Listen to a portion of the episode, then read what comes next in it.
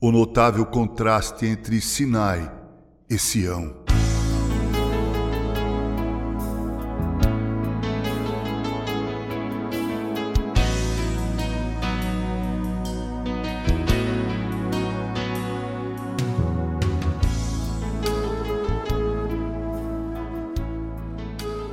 Ora, disse o escritor aos Hebreus, não tendes chegado ao fogo palpável e ardente, e à escuridão e às trevas e à tempestade, e ao clangor da trombeta e ao som de palavras tais que quantos o ouviram suplicaram que não se lhe falasse mais, pois já não suportava o que lhes era ordenado.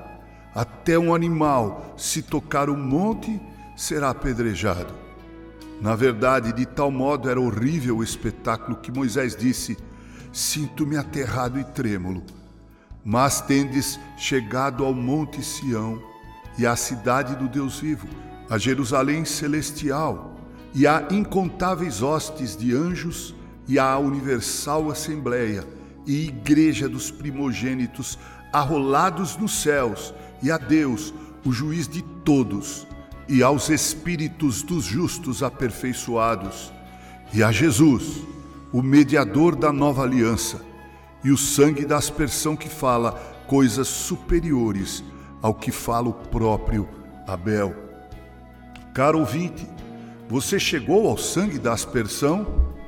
A pergunta não é se você chegou ao conhecimento da doutrina ou a uma observância de cerimônias ou a certa forma de experiência.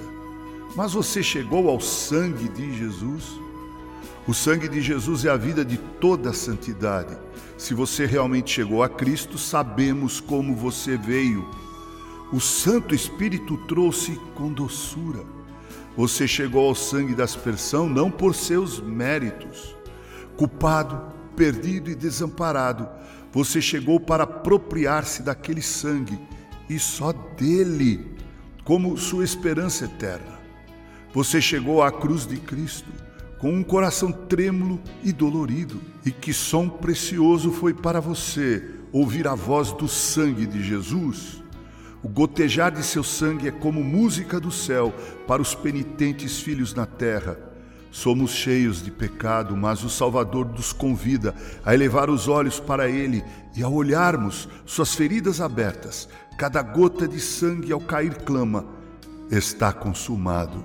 Eu dei fim ao pecado, eu trouxe a justiça eterna. Ó doce linguagem do sangue precioso de Jesus! Se você chegou àquele sangue uma vez, voltará constantemente a ele. Sua vida será olhando para Jesus.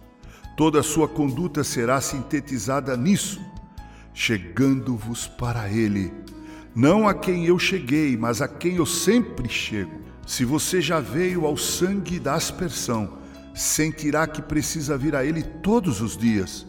Aquele que não deseja se lavar nele todos os dias, ora, jamais se lavou. O cristão sempre sente que é sua alegria e privilégio ainda haver uma fonte aberta. Experiências passadas são comida duvidosa para os cristãos. Apenas uma vida constante a Cristo pode nos dar alegria e conforto verdadeiros.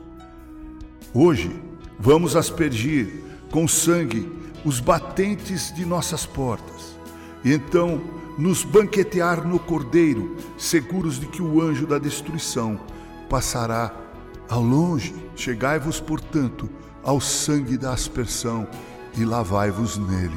Assim escreveu Charles Haddon Spurgeon. Locução: Reverendo Mauro Sérgio Aiello, com carinho.